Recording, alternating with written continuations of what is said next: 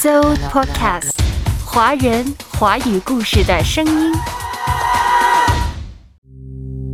忧郁症是孤寂的疾病，受其所苦的人很容易的知道它会带来恐怖的孤独，就算是被爱包围的人也一样，越拥挤越感到彻骨的孤独。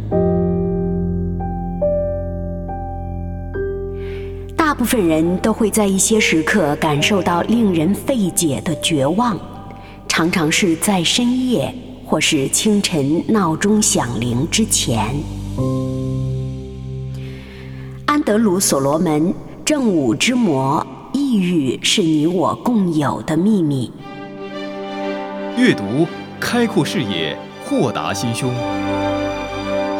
阅读，寻到来处，明白归途。在阅读中看见不一样的世界，遇到更美好的自己。林可辉，阅读世界。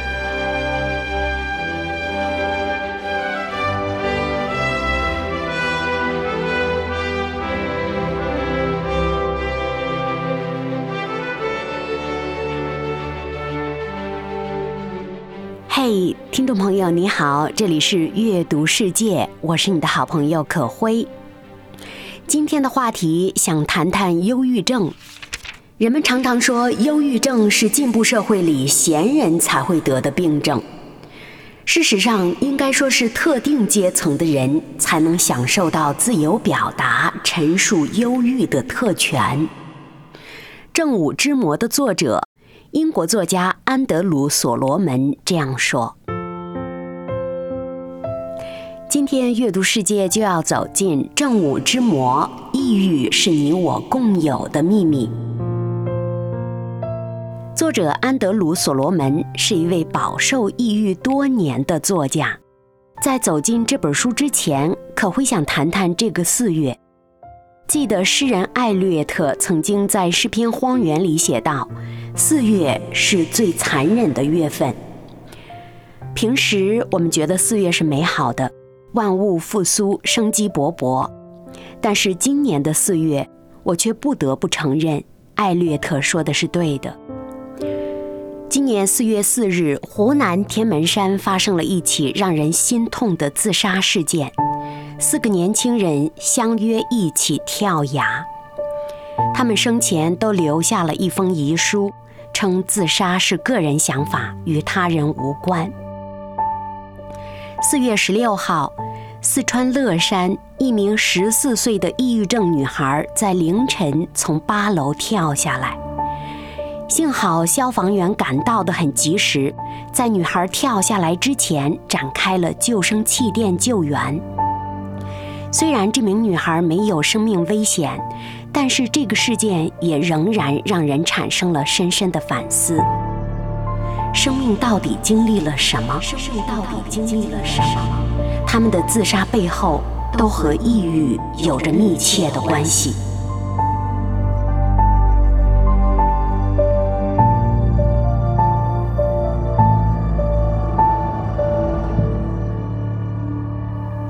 其实，在不少人的眼中，自杀是很难令人理解的行为，甚至有网友留言：“连死都不怕，还怕活着吗？”脆弱、敏感、承受能力差，是这些人对自杀者的评价。他们也许不知道，对自杀者而言，他们所经历的通常是一种不同经验下的累积的痛苦。这种累积的痛苦，直到最后让他们崩溃，不得不选择自杀。他们会持续地从不同的挫折中带走创伤、损失、不幸、挫折，并且对世界持有越来越负面的看法。那些自杀前经历的某一件事，从来都不是真正的原因，而只是压倒骆驼的最后一根稻草。他们生前所经历的那些累积的痛苦，都导致了他们在每个正常的日子里与抑郁搏斗。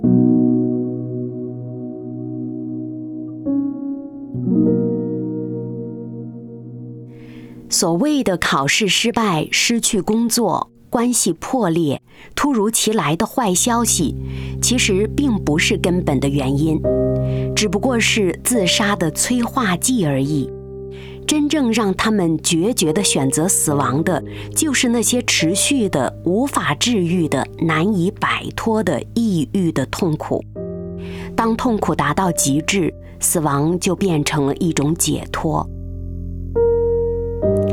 正如哲学家叔本华所言：“我们总会发现，一旦生的恐惧超过了死的恐怖，一个人就会结束自己的生命。”以上的这些感受，作者安德鲁·所罗门都经历过，并且他把自己抑郁多年的感受都写到了这本书《正午之魔：抑郁是你我共有的秘密》之中。今天阅读世界可会跟大家共读的正是这本书。书中，作者所罗门用了整整一章来分析自杀。他写道：“自杀是爱意受挫、控制感破碎、自我形象受创、悲痛以及愤怒的结果。”甚至作者也写道：“理性的自杀，那不是绝望的后果，而是对生命徒劳无谓的回应。”说的朴素一点儿，简单一点儿，意思就是，累积了太多太多的痛苦之后，实在实在没有希望了，便只能够对生命来一个了结，自杀是他们解脱的唯一途径。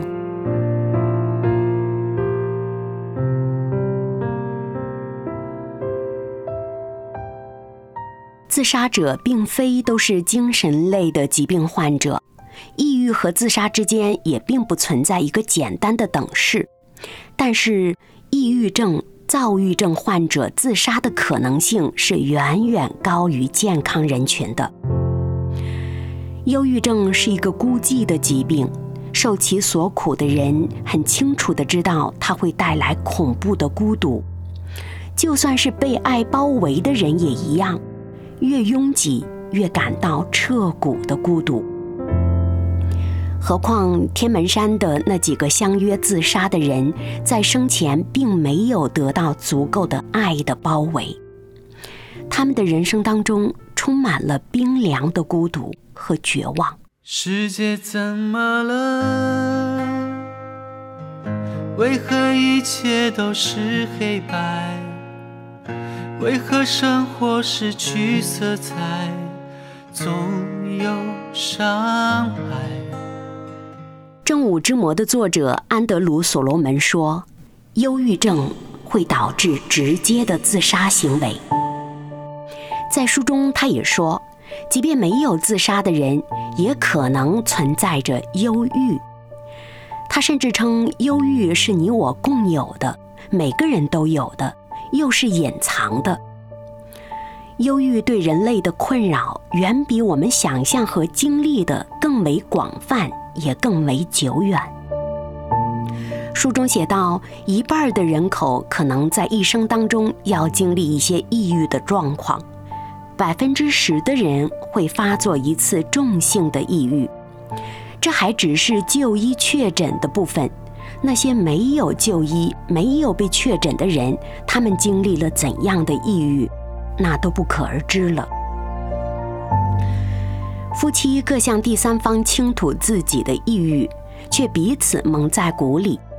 贫困者、前现代文明的人一样饱受着抑郁的折磨，乃至社会的苛待，却长期得不到正视。安德鲁·所罗门是这样写的：战战兢兢隐藏自己的抑郁患者，可能就是我们自己、我们的至亲好友，或者我们周围的那些陌生人。《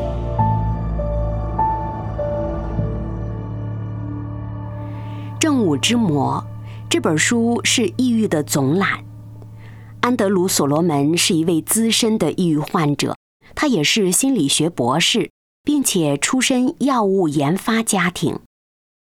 在这本书当中，他进行了大量的访谈调查和文献梳理，在综合文学的笔触、现实的关怀和科学的知识。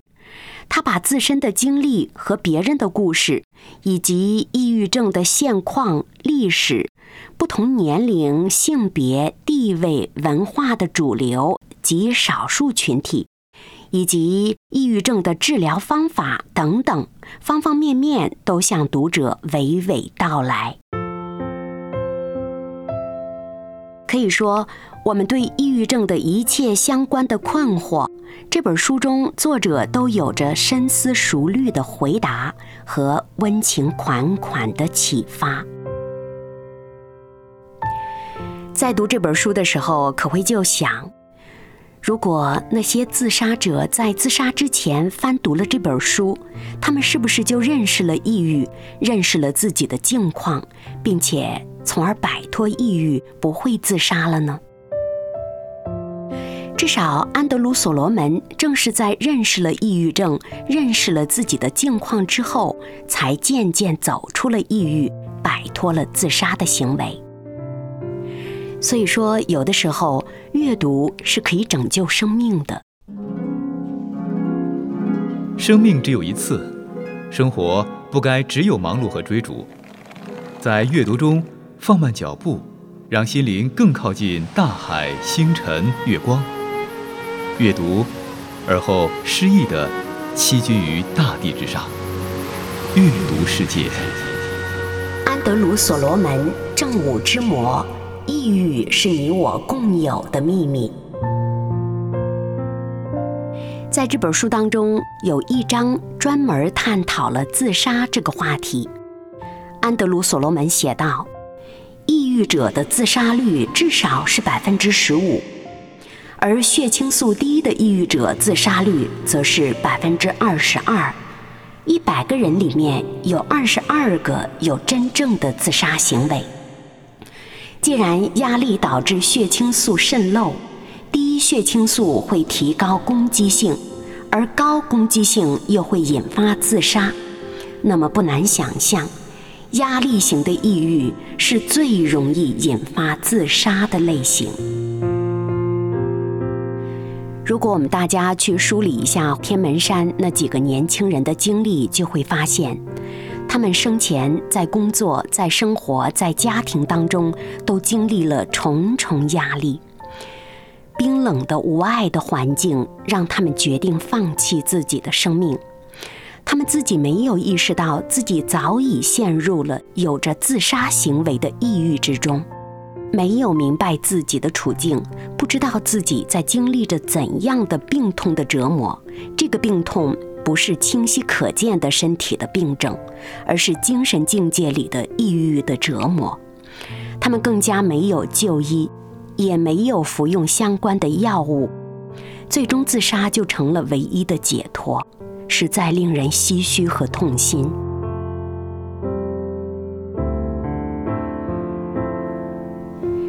奥地利心理学家、哲学家弗洛伊德指出，忧郁者的自责其实是对世界的谴责，而自我是被划分成两个部分的：指责的自我出言威吓，被指责的自我就惊恐畏缩。在自杀者中。他们心底里都充满了恐惧。其实，来自外界的环境的原因还在其次，最主要的是他们自我对自我的恐吓。弗洛伊德发现了抑郁症当中的冲突，例如被责骂的自我想睡觉，但是恐吓的自我就以失眠作为惩罚。忧郁在这里其实是人或者自我的一致性的崩溃。对于许多自杀者而言，自杀这个行为更像是对生命夺取了某种控制权，意思是，我的生死要由我自己决定。既然其他的方面我无法控制、无法决定，那么生死我总可以决定吧。在发现生活早已脱离自己的控制，甚至已经带来了难以承受的痛苦后，与其继续面对未知的痛苦，倒不如夺回控制权。当用自杀平息和结束当下的痛苦时，他们觉得这是自我的解救。仍然是弗洛伊德，他提出死的本能总是和生的本能处在不确定的平衡中的。这种魔力确实存在，也必然要为自杀负责。这两种本能或者是彼此对抗，或者是相互结合的。也就是说，一边想着生，一边想着死，这两种纠结也在两种不断的撕扯中平衡和继续撕扯着。卡尔曼宁格写过大量关于自杀的文章，他说，自杀需要同时有杀人的愿望、被杀的愿望以及死的愿望。这让可会想到了英国作家、神学家切斯特顿所写的一句话：“杀人者杀一个人，自杀者杀所有人。对他自己而言，他抹去了整个世界。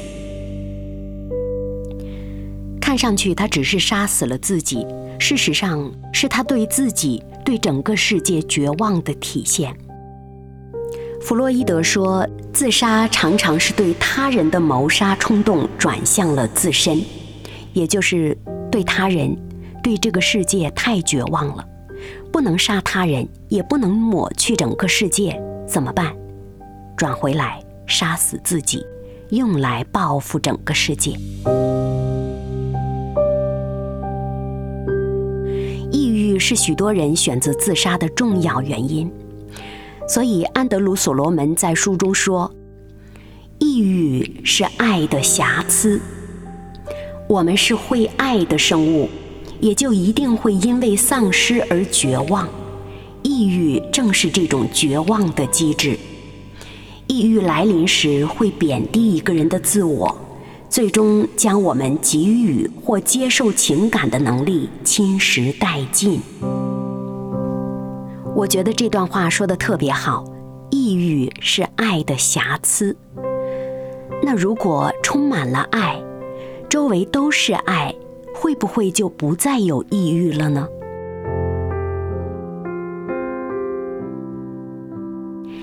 不同于容易被观察、感受、理解的生理性的疾病，精神类疾病的痛苦是难以表达、难以述说的。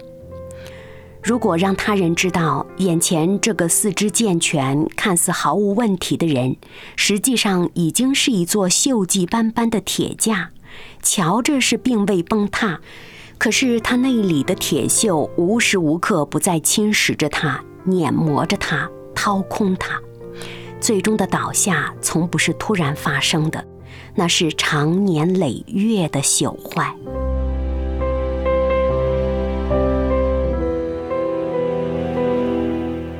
如果说人是一棵树，那么抑郁更像是依托着树而生的藤蔓，藤蔓不断地吞噬着树以获得营养，而与抑郁斗争就像是亲自砍断缠绕自己的藤蔓，并且不断地与它争夺土壤、水分、空气、阳光，最终让藤蔓消亡。听起来似乎不算难。但对于生命力已经不断消耗的抑郁者而言，这样长年累月的斗争无比艰难，无比痛苦。不愿继续消耗在这种斗争中的抑郁者，他们只能选择放弃，所以才会出现了天门山的约死群，才会出现了四川乐山那个一跃而下的抑郁症女孩。以这种方式存在，是因为那些旁白、那些姿态、那些伤害。在现实生活当中，不被理解的痛苦，唤起的是某种压抑。那种压抑的感觉，把痛苦放大到了无限大，无法倾诉，无法清理痛苦，没有被理解。这种个体的无力和绝望，已然超出了对未来的希望。当不再看见希望，只有望不到头的灰暗时，死亡成了顺理成章的事。正如本书作者所罗门所言，在死亡的那一边，也许有荣耀、安宁、恐怖或虚无，但只要还不真的知道那边到底有什么，我们最好还是不要孤注一掷。而要在我们栖息的这个世界最大限度的过好生活，最大限度的过好生活，过好生活，过好生活。是的，安德鲁·所罗门也经历过抑郁到要杀死自己的境况，但是穿越重重抑郁，他发现，即便死亡是一种解脱。即便死亡是一种未知，可以带来一种虚无的解脱，但是他仍然不要孤注一掷。他想到，在这个世界上活着，还会碰到希望。想我离开，以这种方式存在，是因为那些旁白、那些姿态、那些伤害，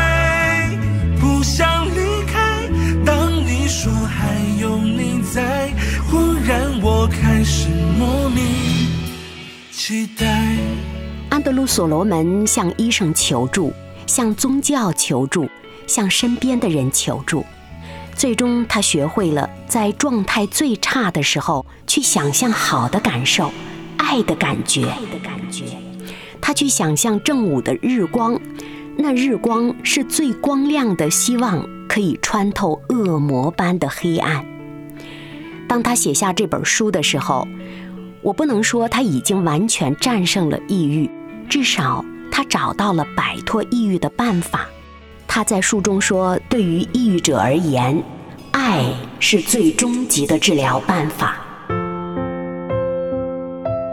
提到爱，可会不得不说，爱的源头只有一本书说得清楚，那便是圣经。我记得圣经诗篇四十篇第一到五节说：“我曾耐心等候耶和华，他垂听我的呼求。”对于很多抑郁者而言，他们心底里有太多的呼求，却不知道向谁求。他们的感觉像在淤泥中一样，就像诗篇的作者所言：“我在祸坑里，在淤泥里，没有人能把我拉上来。”但是我耐心等候的耶和华，他可以把我拉上来，使我的脚立在磐石上，使我脚步稳当。我呼求呼求你来，我需要需要你爱。我常常觉得诗篇的作者也是经历过深度的抑郁的。但是他懂得呼求，并且他找到了呼求的对象。所以我就是一次活，成为我生命中避难所，让我在黑暗中探索，是否能从伤痛的解脱。当他向独一的神耶和华天父呼求的时候。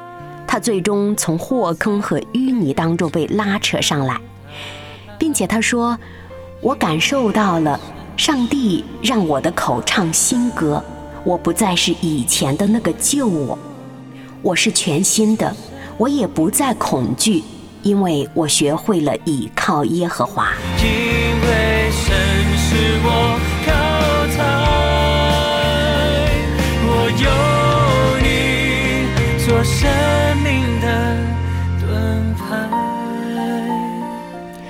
诗篇的二十七篇第十节，诗人这样说：“我父母离弃我，耶和华必收留我。”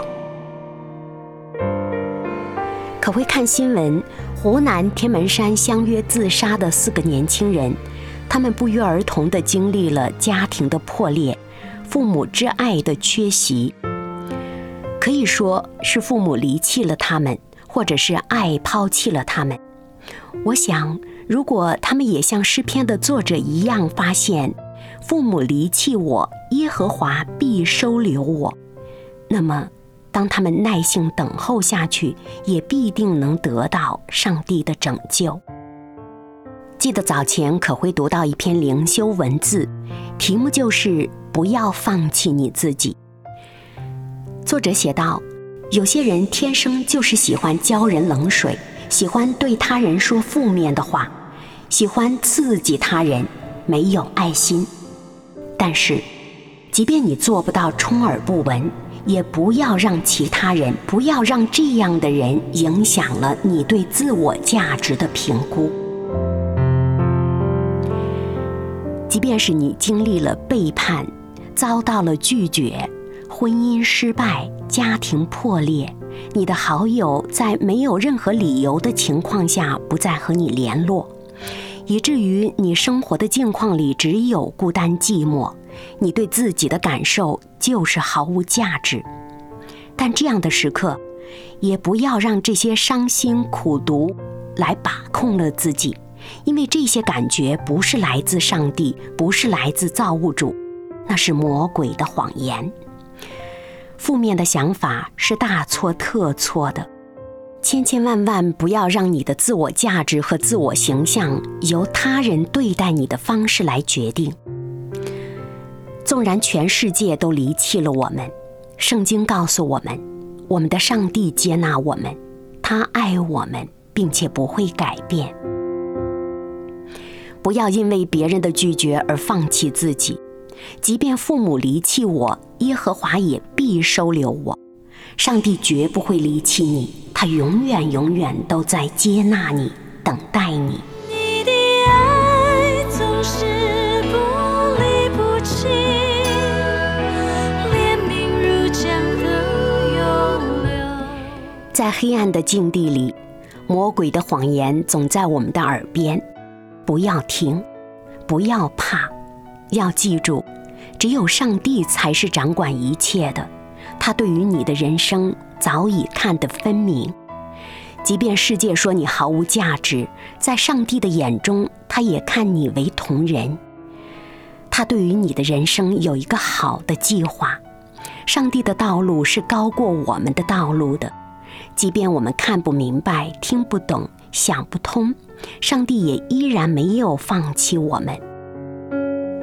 可会常常想，我们总会经历生活当中的一些坎坷和磨难，我们总是免不了被抑郁击中。这样的时候，我们要学会呼求，千万不要放弃。不管你经历了多少失败和挫折，千万不要放弃自己。千万不要用放弃自我的方式去报复这个世界，因为在至高之处，我们的上帝在看着你。天赋上帝一直期待你回到他的怀抱，他想告诉你，只要你转回头，他会全心接纳你。没有一个有。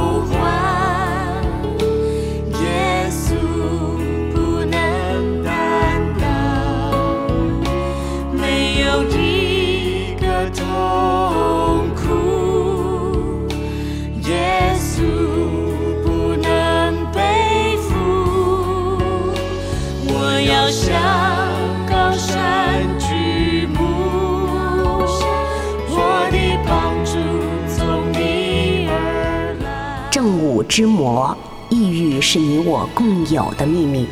下期节目我们继续走进这本书。不管你在生活当中经历了什么，可会都想鼓励你，让我们一起仰起头，去看光，去看我们的天赋，在那里总有希望。我是可辉，下期再会。